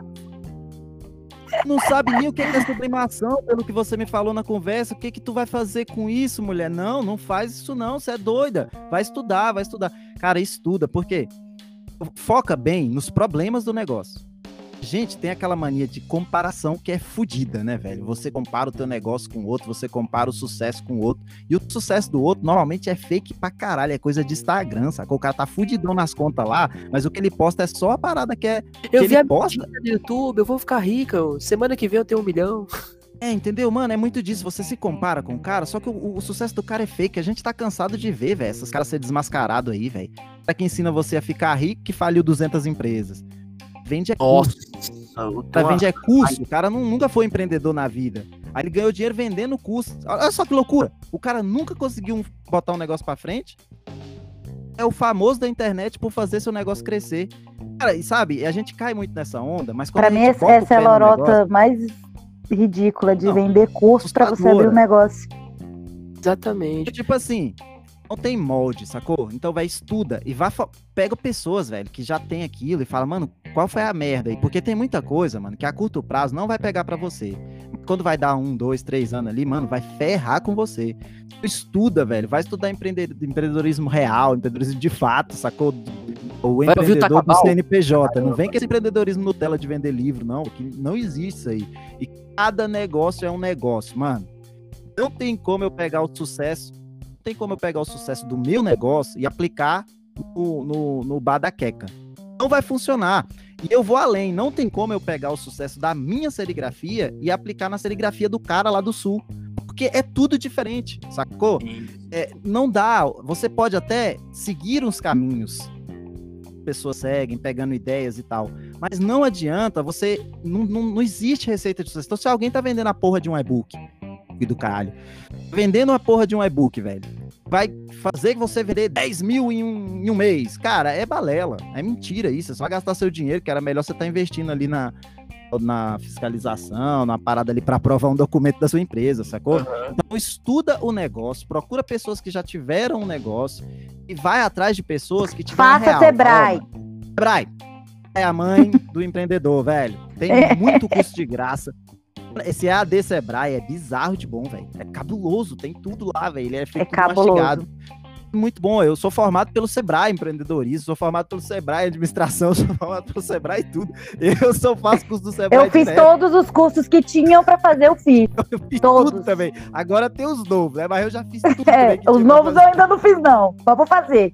Vou É, aproveitar essa pandemia vou fazer. É, cara. Olha aí, ó. Assim, mano, estuda por quê? Porque não adianta, velho. Você não vai achar receita, né? Não vai achar nada em lugar nenhum. Se alguém tá vendendo isso, é caô. Eu tenho um projeto muito legal, assim, onde na Sparks eu também dou suporte para marcas, né? Tem umas marcas, assim, que estão Da hora. dispostas a ouvir. A gente não só vende camiseta para eles, né? Eu, eu explico pros caras o que fazer. Não tô falando que eles têm que seguir, mas eu dou uma dica, dou uma ideia. Tem o, o, o Cândido com a Stance, que me ouve muito, e o moleque tá se dando bem. Braço Tem o- Cândido. O, o Podesaço. Cândido foda. Tem Abraço, o- Cândido! O moleque da Flippet também, que tá me ouvindo bem agora e tá começando uma marca legal. Tem os moleques da PTL. Então a gente tenta dar um suporte pra marca, não só vender a camiseta pro cara e foda-se, saca? Porque o cara não sabe nada, o cara não sabe nem o que é uma pintura numa camiseta e quer vender camiseta. Então a gente tenta elucidar tudo isso antes. Acho que as empresas, o papel da empresa também, que é uma empresa menor, assim, né? Uma ME e tal é também ser um pouco, abraçar um pouco. E esse tá, inclusive, né? A gente tava falando no começo sobre o episódio, né? O nome do episódio, né? Empreendedorismo na real. Era até assim, minha ideia de criar um podcast também, de criar um grupo e tal, uma pessoa, um, um, algo que desse um subsídio para essa galera que tá querendo começar, porque minha ideia é ajudar também, saca, velho, com minhas experiências, com as minhas paradas, mas não é para vender curso, não é para vender e-book não, velho, é para tirar os moleques da merda. Eu queria ter um tempo para me dedicar a isso, mais pessoas da periferia que querem criar o seu negócio, né?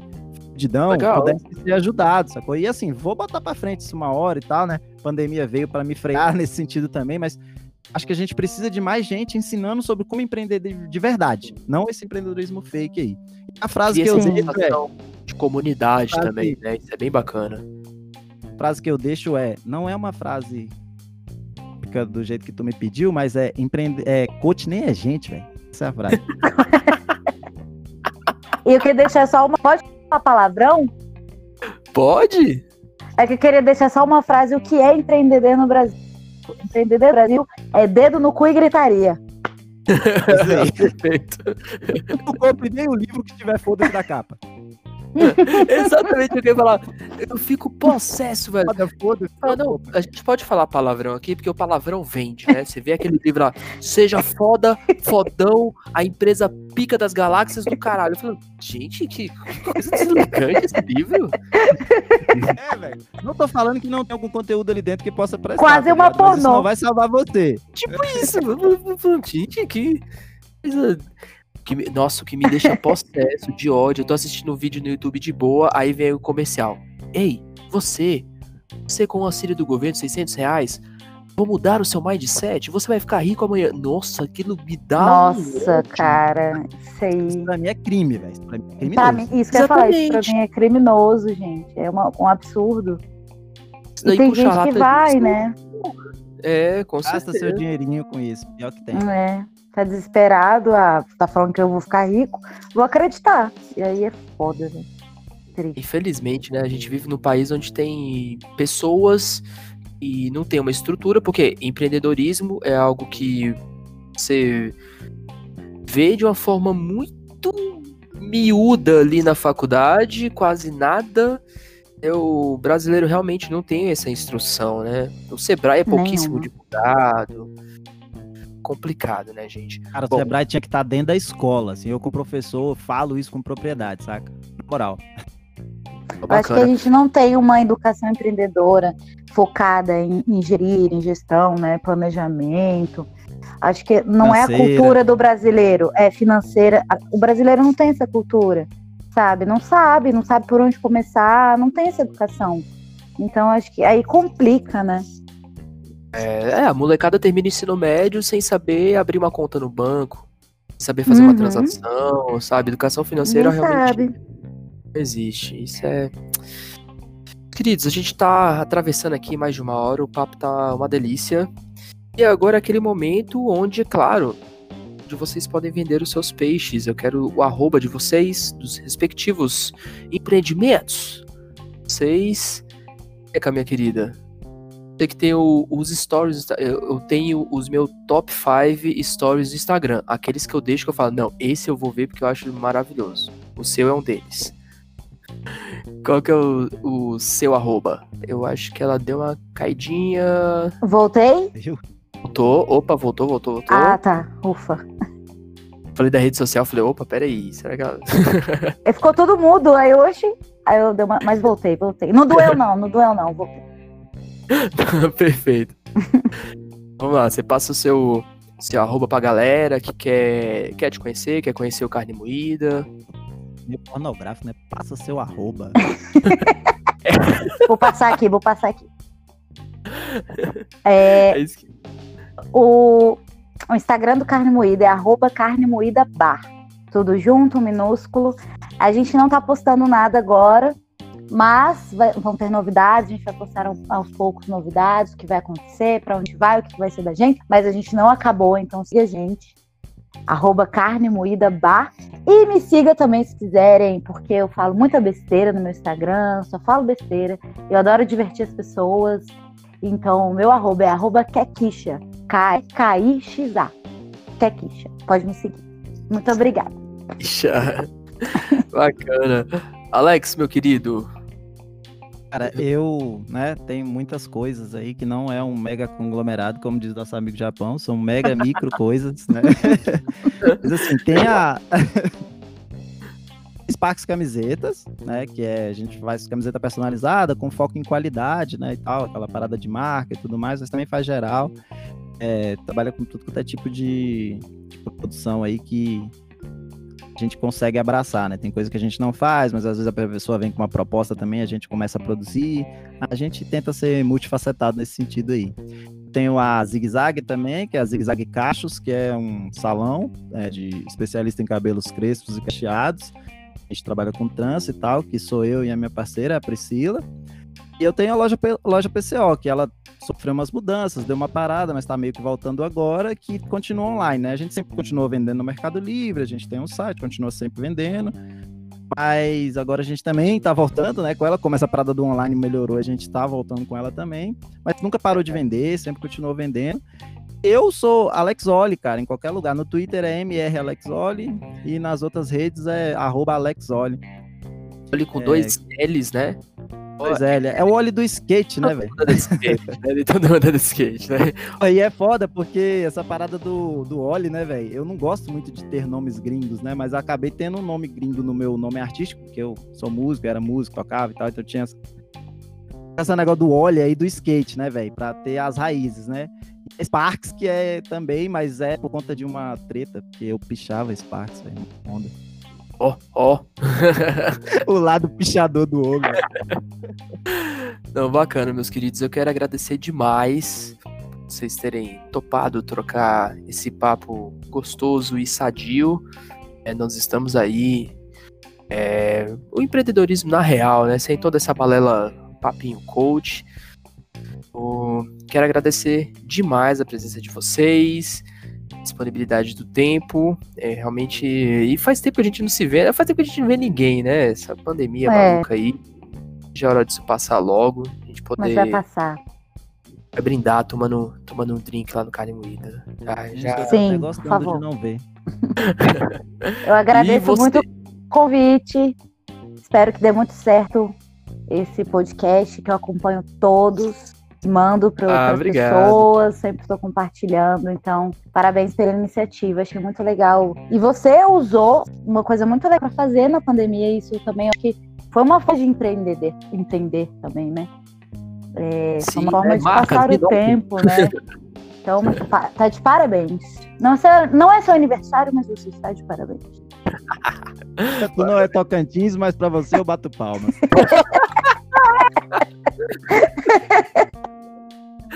Ah, e com essa eu posso dizer que nós temos o um episódio. Você aí ouvinte segura que agora nós vamos para o quadro Check It Out, onde a gente vai dar dicas sobre como você aproveitar essa sua pandemia com o mais puro suco do entretenimento. Valeu!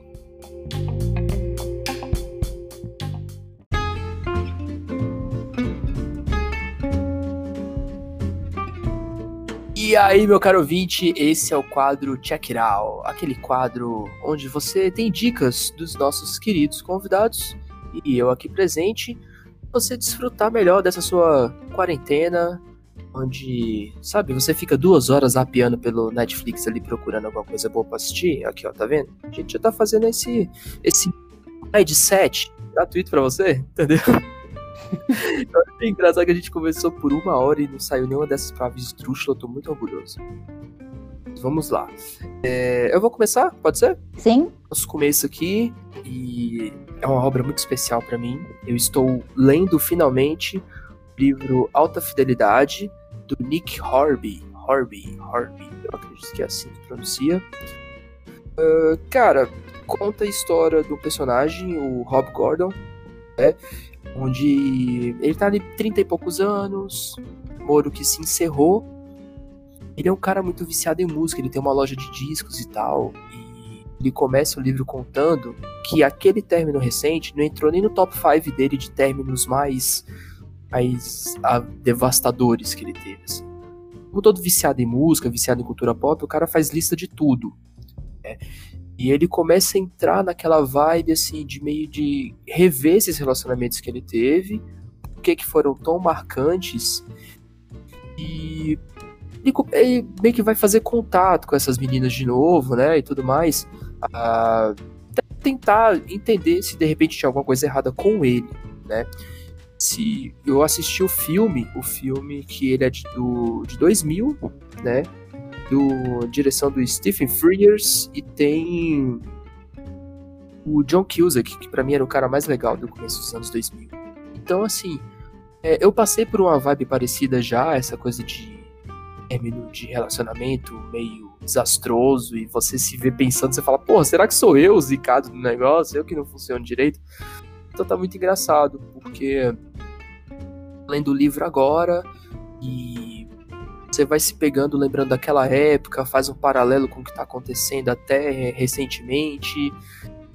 Não sei se eu recomendo para quem passou por um término de relacionamento, assim, tanto o filme quanto o livro, uma delícia. O filme ainda tem Jack Black, as referências musicais são sensacionais. E essa é a minha indicação, Alta Fidelidade, do Nick Horby. Você pode assistir o filme, assim, é bem fiel ao livro.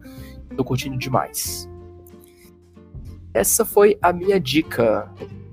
Quem levantou a mão agora, eu adoro essa piada, porque assim, a gente não tá se vendo, né? Então, falar. Quem levantou a mão? Melhor é você explicando a piada dessa. Vamos lá. Keka, você, o que, que, você recomenda para o nosso querido ouvinte? Sim.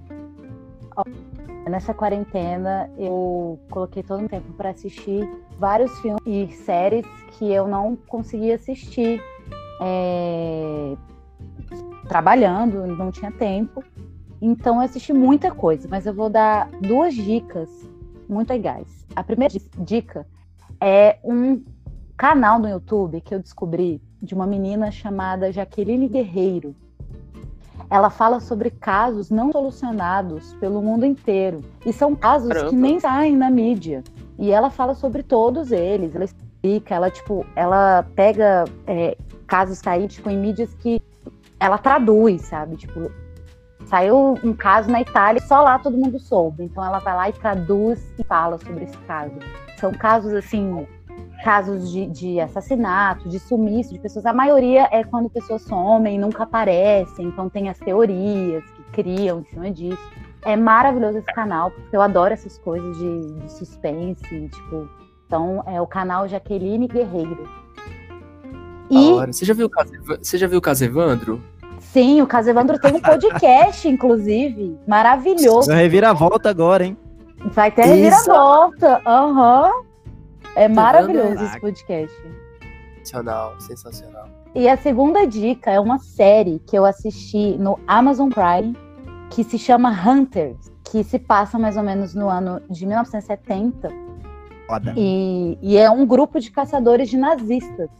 E eles descobrem um, uma criação de um quarto hate que está sendo planejado em Nova York para é, eles começam a caçar os nazistas e eles começam a buscar justiça é, e vingança em cima desses nazistas, nazistas que tipo se esconderam, que fazem outras coisas, assim, que são tipo de boas na sociedade, mas é um nazista filho da puta que matou uma galera, né? E aí é muito bom, é com Al Pacino inclusive, essa série. Essa série é muito boa. E eu indico muito essa foda. série. Da hora, mano. Alex, meu querido, suas indicações. Eu, eu tô achando engraçado, só interrompendo aqui rapidinho, é porque eu tô falando Alex, aí a Alex ali tá pensando que é com ela. Segue aí, minha filha. Não, tem o Alex aqui em casa, vai ter um problema.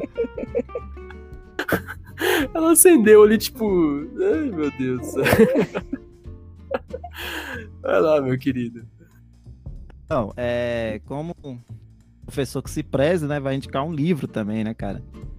É, eu tive contato com esse livro aí por meio das internets da vida. O título, na verdade, me chamou muita atenção, né? É, o nome do, do, livro é Esse Livro Não Vai Te Deixar Rico. Né? Ele fala muito é... sobre startup, saca? Startup do, da Real? do startup da Real, né? Ele fala Foda. muito sobre startup, mas ele fala sobre empreendedorismo, a maior parte do livro, assim. No começo eu fiquei meio receoso de comprar o livro, porque eu falei assim, ah, você faz startup, nada a ver, eu não mexo com isso, aqui. Mas aí depois eu vi uns posts sobre o livro, ah, acho que foi até da Rosana Pinheiro Machado e tal, e aí eu, caraca, fiquei no livro. Aí eu comprei e tal, tá ali no Kindle, né, que agora já nada de também foi uma outra coisa que eu me rendi, foi ao Kindle. É. eu, é, cara, eu, eu, eu, sou aquele cara que gosta de sentir o cheiro do livro, né, velho? Mas tive que me render porque impossível, né? Prático, comprar é todos os livros que. É é. E aí. Leu meu? O, eu li na época que ainda não tava no livro, né? Tava lá no. no como é que é o nome? A parada é o. Porque elas sempre vão embora. Sim, lá que tava naquela. Você tava fazendo as postagens. Cima, né? É, eu li, eu li, li sim. Ah, Interessante os casos lá que eu me recordo bem. então, aí. oh my god. É, Japão. Eu tipo aquele. Eu... É, Japão. É, eu jurava que tinha sido mais. Ah, deixa aqui. Ah, tá. Uhum. Ah, babou, inte... babou bebedor de remédio, né, velho? Você não precisa da farmácia, não, só precisa do comprimido. Pá. Por que, que eu fui falar disso? Enfim. É, tá, enfim. Então, aí, é, o que que rola? Esse livro, cara, ele, ele dá real mesmo, assim, o cara conseguiu ganhar grana com startup, o cara teve um empreendimento, deu certo, deu errado, e ele dá real mesmo, assim, e ele coloca muito em xeque essa parada do empreendedorismo fake, sacou? Essa parada de, de comparar, essa parada de ter uma empresa foda, de que essa, essa parte do empreendedorismo é muito podre, porque, na verdade, ninguém colabora com ninguém, então Cara, é um livro muito legal, assim, que dá a real mesmo do que tu vai passar empreendendo, saca? E também tem a parte da startup, tal, que ele, que ele conta as, as paradas. O livro é incrível, velho, assim, é... Todo mundo que fosse ah. abrir um negócio tem que ler esse negócio, velho, porque é muito doido, assim, saca? Você, você não... É como se você tivesse um jeito de começar um negócio sem se iludir. Aí tu vai lá e lê esse livro, sacou? E ele tira um pouco do deslumbramento inicial, né? Tira. Né? E segue o cara no Twitter também, né? Startup da Real. É incrível, sim, é legal sim, pra caramba, né? Sigo no muito Twitter bom. e no Instagram também. É, muito bom, velho. O, o, segundo livro que eu quero indicar, cara, é um livro assim que para mim abriu minha cabeça. É uma economia, livro de economês, né, e tal. Mas é um livro assim que ele é bem interessante no que tange é do, do professor Dobô. Fala sobre é, como as cinco famílias, né, mais ricas do mundo conseguiram dominar tudo e em, resumo, ele acaba chegando num, numa situação onde ele explica por que, que você é pobre. ele praticamente assim, por que, que tu é pobre e por que, que tu não ganha dinheiro, cara? É por causa disso aqui. E é pesquisa científica, saca? De economia foda mesmo, saca, velho? É, o nome do livro é A Era do Capital Improdutivo. Cara, é muito legal, assim, parece ser um livro técnico e tal, mas o professor Dobo, ele discorre isso de uma forma muito louca, muito legal, saca? E, e é muito interessante para você entender como é que funciona a arquitetura mundial do poder, saca, velho? Até é, uma das a parada do livro é isso, né, velho? Sobre essa parada da caída das democracias, sobre como, né, as democracias morrem por conta disso. É, apesar de estar tá dentro do capitalismo e, e, e ser, né, eu tenho diversas críticas ao capitalismo, mas ele é um livro muito legal para você se enxergar no mundo, falar, caralho, eu não sou isso que eu sou só por causa de mim. Tem toda uma parada eu... por trás também, né? Tipo, eu, a, eu sei que a gente é a base da pirâmide, mas peraí, onde que eu me encaixo ali? É, tem muito essa parada assim de se falar, pô, quem é que tá fazendo o quê pra que várias pessoas continuem fudidos, saca? Tipo, é um livro que abre a mente tua assim pra uma parada que você fala assim. Que fera. Por que que tem cara que tem dinheiro, mas não tem um empreendimento? Sacou? O cara é milionário, mas ele não tem um negócio igual o meu, igual o da Queca. E sacou? Tipo, o cara só tem dígitos magnéticos de dinheiro e o cara continua sendo milionário. Ele não produz nada. E Caraca. É cara, como? E é, o livro como? isso, saca? E é, é o que mais tem. Massa. O livro é, é incrível. A gente assim. vê né, que assim, entra governo, sai governo, é, a economia tem as fases cíclicas, digamos, de, sei lá, de comércio mundial, mas essa galera tá ali sempre no topo, né? É, e o professor Dobô, velho, ele é, ele é fudidão, assim, um cara... Milionário tem né? que morrer! É, uhum. ele, ele é um pica assim, das galáxias, só que o cara embasa tudo em pesquisa científica e o cara fala assim de uma forma sensacional, assim, saca? Todo mundo deveria ler esse livro um dia, saca? Pra entender, assim, essas paradas. E série, velho, que eu quero indicar, eu sei que é coisa de nerd, mano, eu sei que é coisa de tal, né? Mas eu sou, sou, eu sou Star Trekker, né, velho? Eu sou Star Trequeiro, velho.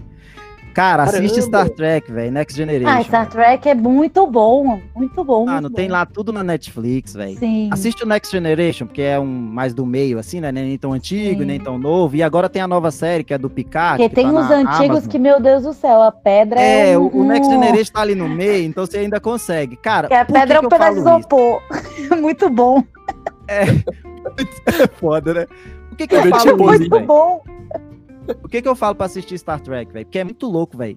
A série lá, em- lá nos anos 90, mano. Que é Generation, né? Tem as outras anos 70 e tal, mas é lá dos anos 90, mano. E se tu pegar as pautas agora sobre feminismo, sobre racismo, sacou? Mano, tudo tava lá. Sacou? Nessas séries, naquela época, velho Sim. umas, umas discussões fudidas sobre Bem IA, atual, né? inteligência artificial. As discussões fudidonas, tava tudo lá. Quando eu assisti como moleque, eu não conseguia enxergar isso, né, velho?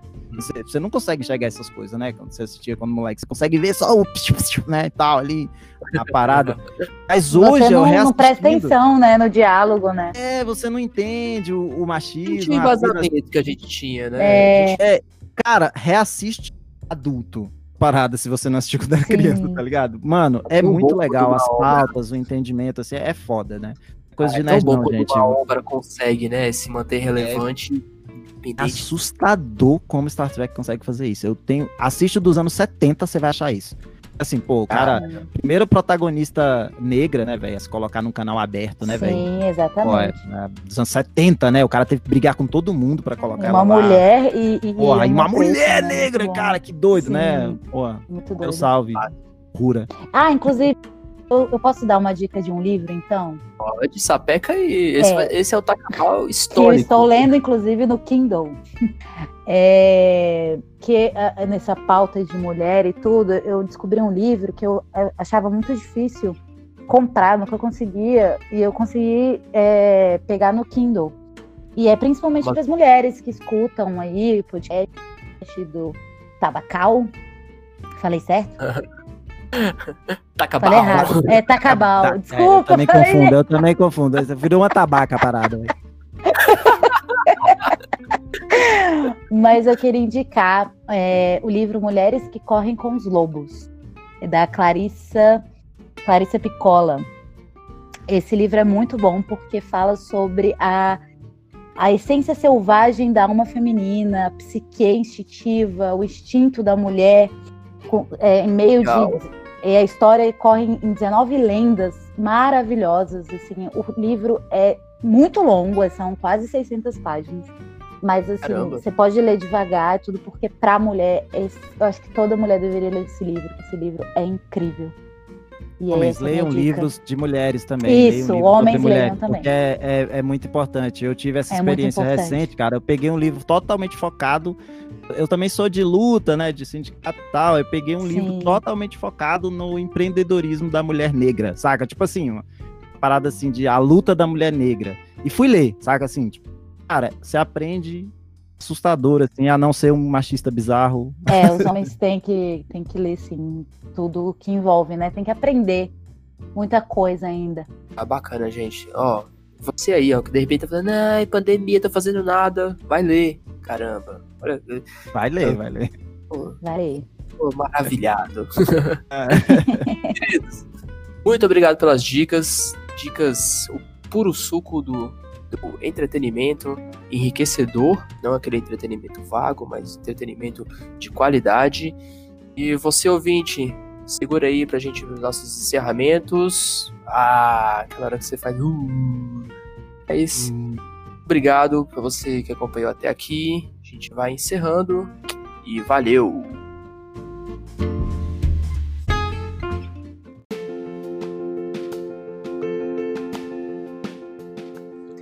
E aí, ouvinte, beleza? Já está rico? Já deu uma conferida lá na sua conta depois desse todo o brainstorm que a gente teve?